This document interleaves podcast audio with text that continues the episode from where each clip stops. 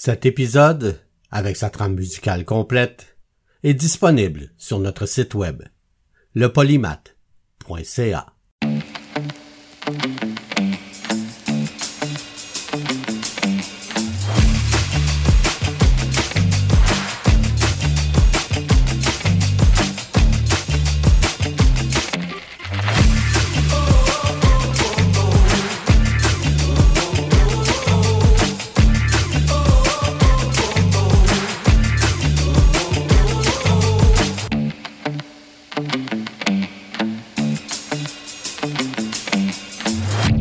Le polymath avec Bruno Laberge.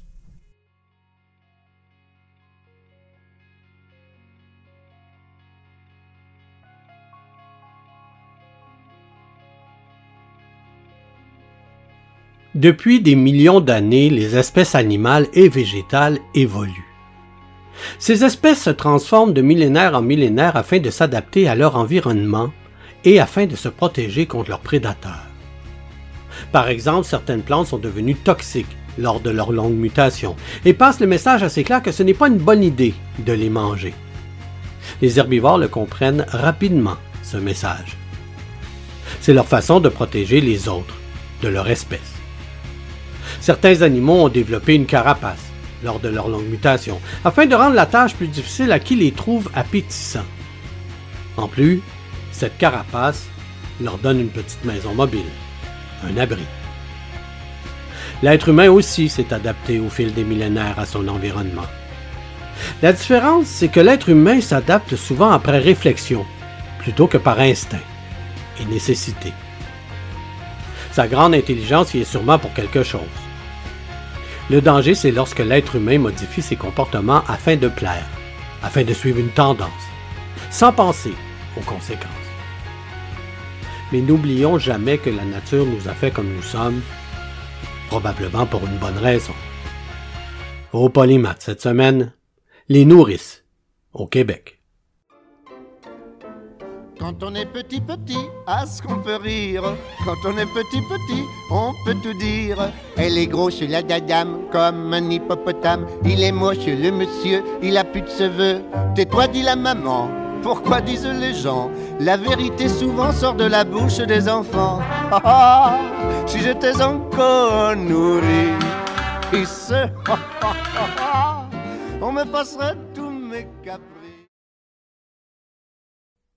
Le recours à une nourrice pour allaiter des bébés existe depuis l'Antiquité. Mais cette pratique demeure réservée aux familles aristocratiques et ne représente pas la majorité de la population. Elle se démocratise à partir du XVIIIe siècle, en même temps que l'essor de la bourgeoisie.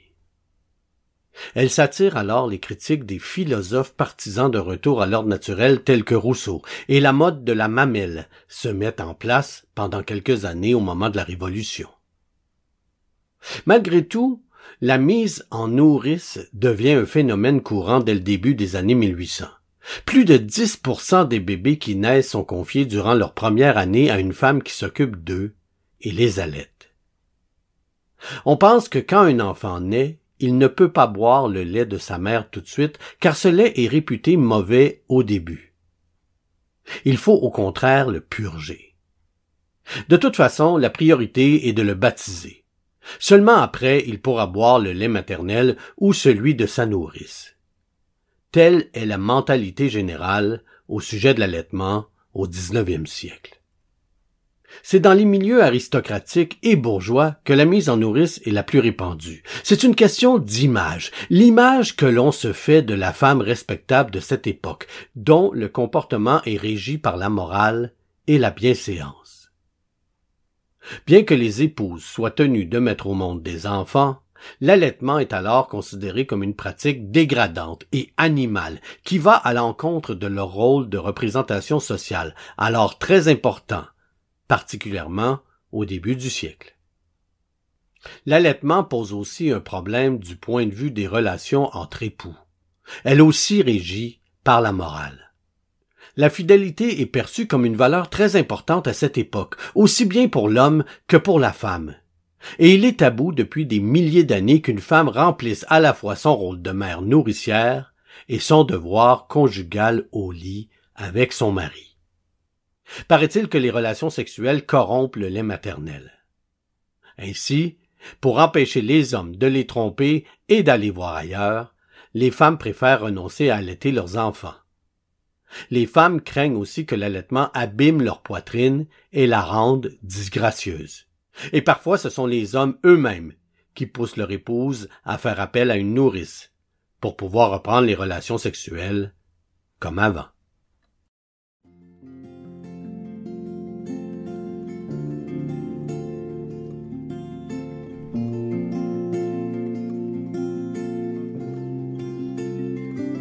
En t'attendant, j'ai tricoté ta chambre de mes rêves, bleuti ton prénom contre mes lèvres.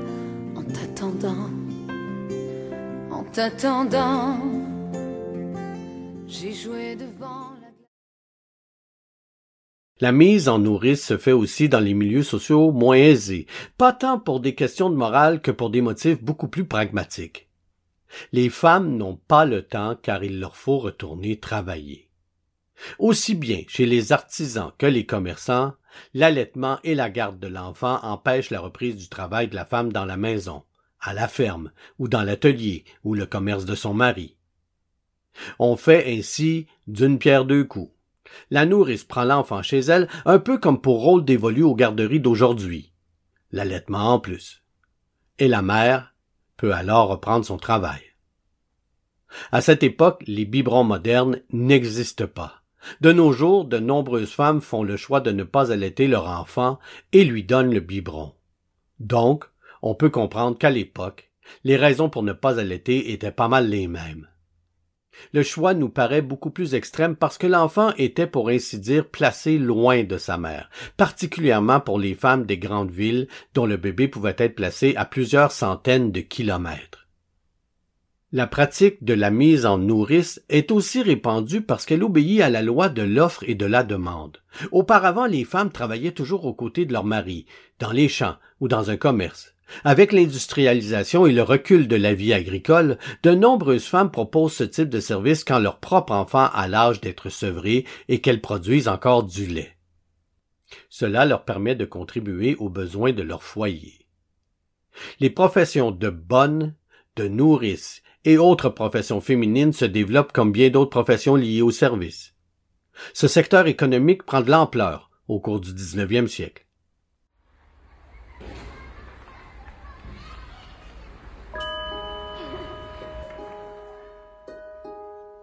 Il viendra, il viendra tout droit du cœur des étoiles, se poser sur mon bras. Il viendra et j'aurai mal, il aura tout. Ce qu'en rêve j'avais entrevu. La mise en nourrice du bébé est désastreuse pour le bébé du point de vue de la survie. Par exemple, 40 à 50% des nourrissons placés chez une nourrice meurent avant un an, contre 19% pour ceux nourris par leur mère. Certaines nourrices rachètent même des bébés abandonnés à l'hôpital pour remplacer ceux qui sont morts chez elles. Certains bébés sont systématiquement gavés pour qu'ils ne crient pas. Certaines nourrices recourent aux bouillies indigestes pour compléter un lait insuffisant. Au début, les qualités morales et physiques sont scrupuleusement vérifiées. Par la suite, l'offre étant supérieure à la demande, les parents sont moins regardants. Ils confient leur enfant souvent à des nourrices enceintes ou à des femmes qui ont un lait de trois ou quatre ans. Ils vont jusqu'à les confier à des vieilles femmes ou à des vagabondes sans mari qui prennent plusieurs nourrissons à la fois et les nourrissent avec du lait de vache ou de chèvre, ou encore pire, avec une nourriture malsaine pour les enfants. Elles font périr misérablement la plupart de ces bébés infortunés ou les rendent infirmes ou estropiés. Pour ajouter à tout ça, quand les bébés sont envoyés en pension chez des nourrices en campagne, les conditions de transport sont telles que beaucoup de bébés n'arrivent même pas en vie à destination. Et quand le mandat de la nourrice est terminé, le sevrage peut être brutal pour l'enfant. Application de pâte à base de moutarde ou de poivre sur les tétons pour dissuader le bébé de téter. Puis, de retour chez ses parents, Il est nourri avec des bouillies ensalivées par la mère. Ce sevrage provoque souvent le décès de l'enfant par manque d'hygiène et par des méthodes non adaptées à l'enfant. Le taux de mortalité est encore plus élevé chez les enfants abandonnés qui sont placés en nourrice par les hospices. 90% Pourquoi un taux de mortalité si élevé? Les nourrices sont généralement mal rémunérées. Résultat, premièrement, elles essaient d'économiser sur tout. L'alimentation, la médication, les vêtements. Ça, plus le fait qu'elles s'occupent de plusieurs enfants en même temps. Les nourrices ont en effet parfois jusqu'à dix bébés. Elles manquent totalement d'hygiène, sont parfois enceintes, et n'ont donc de ce fait plus de lait. Les nourrices appartiennent pour la plupart à un milieu modeste, voire très pauvre. Ils sont ouvriers, artisans, engagés à la journée, à la ferme ou dans les champs. L'accueil d'un enfant leur donne droit à une pension jusqu'à la douzième année de celui-ci. La pratique de la mise en nourrice apparaît donc comme une activité lucrative. Certains parents vont jusqu'à abandonner leurs enfants pour ensuite les accueillir en nourrice et recevoir une pension. La plupart des bourgmestres ne sont pas favorables à l'accueil d'enfants abandonnés dans leur village, car ils craignent les ennuis, la délinquance, les maladies ou la mendicité. Aux yeux des nourriciers, les enfants sont généralement considérés comme une marchandise ou de la main-d'œuvre gratuite. Les enfants mis en nourrice vivent donc dans des conditions pénibles, victimes de mauvais traitements. Ils sont mal soignés, mal nourris, peu vêtus et non instruits. Si l'appât du gain reste la principale motivation à accueillir des enfants, certaines familles d'accueil montrent une réelle volonté de soins et d'attention, et même de l'attachement et de l'affection pour les enfants, qu'ils finissent par prendre en charge gratuitement, ou mieux, par adopter de manière légitime.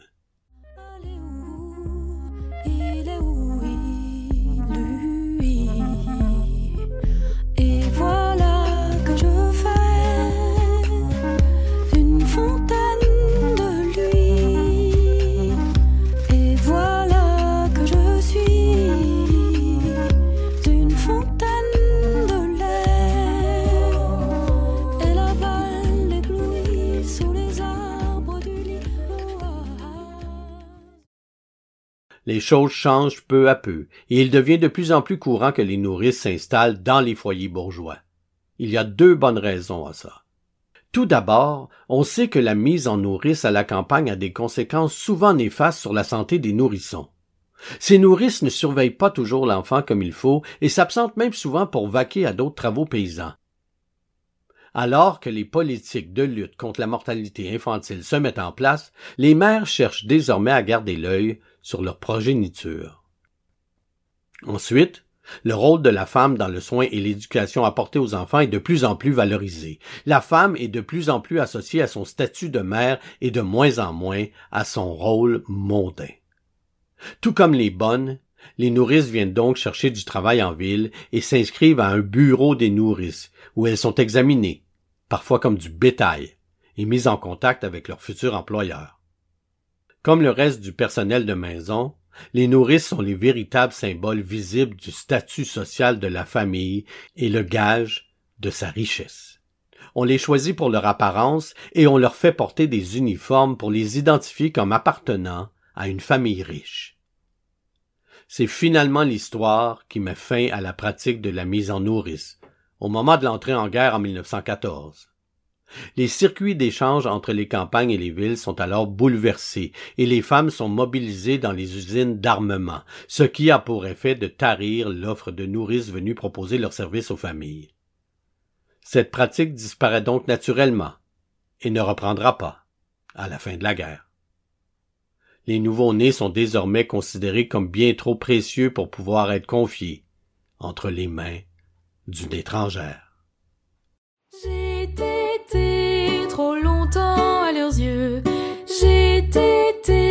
Ce bon lait merveilleux. J'ai été tout le temps qu'on voulait. Le lait de ma maman, c'est bon. Le lait de ma maman, c'est bon quand je suis grognon. Que j'ai mal au ventre quand mon plat n'est pas bon. Quand du travail elle rend. Les débats sur ce que doit ou ne pas faire une femme avec son corps et sa façon d'élever ses enfants semble exister depuis des millénaires. C'est comme une mode qui part et qui revient de façon cyclique. Il semble que, quand ça fait l'affaire de la société, la femme est encouragée à placer son enfant, à ne pas allaiter et à vite aller travailler à l'extérieur. Et d'autres fois, elle est encouragée à rester à la maison, à allaiter et à mettre sa carrière en veilleuse. Quoi qu'il en soit, dans tous les cas, ça devrait être une décision personnelle de la femme, même si elle n'a souvent pas tant que ça la possibilité de faire ce choix. Merci de nous avoir écoutés. Et si vous avez aimé cet épisode du Polymath, alors vous pouvez nous encourager en visitant notre page Patreon au patreon.com slash le polymath. Merci tout le monde.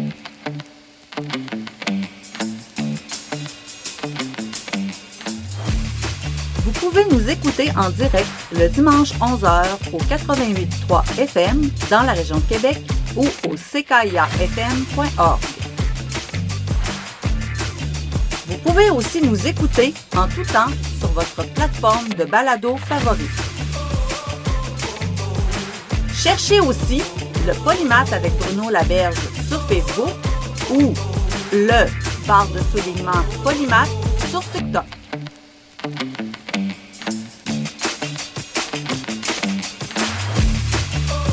Notre page web lepolymath.ca.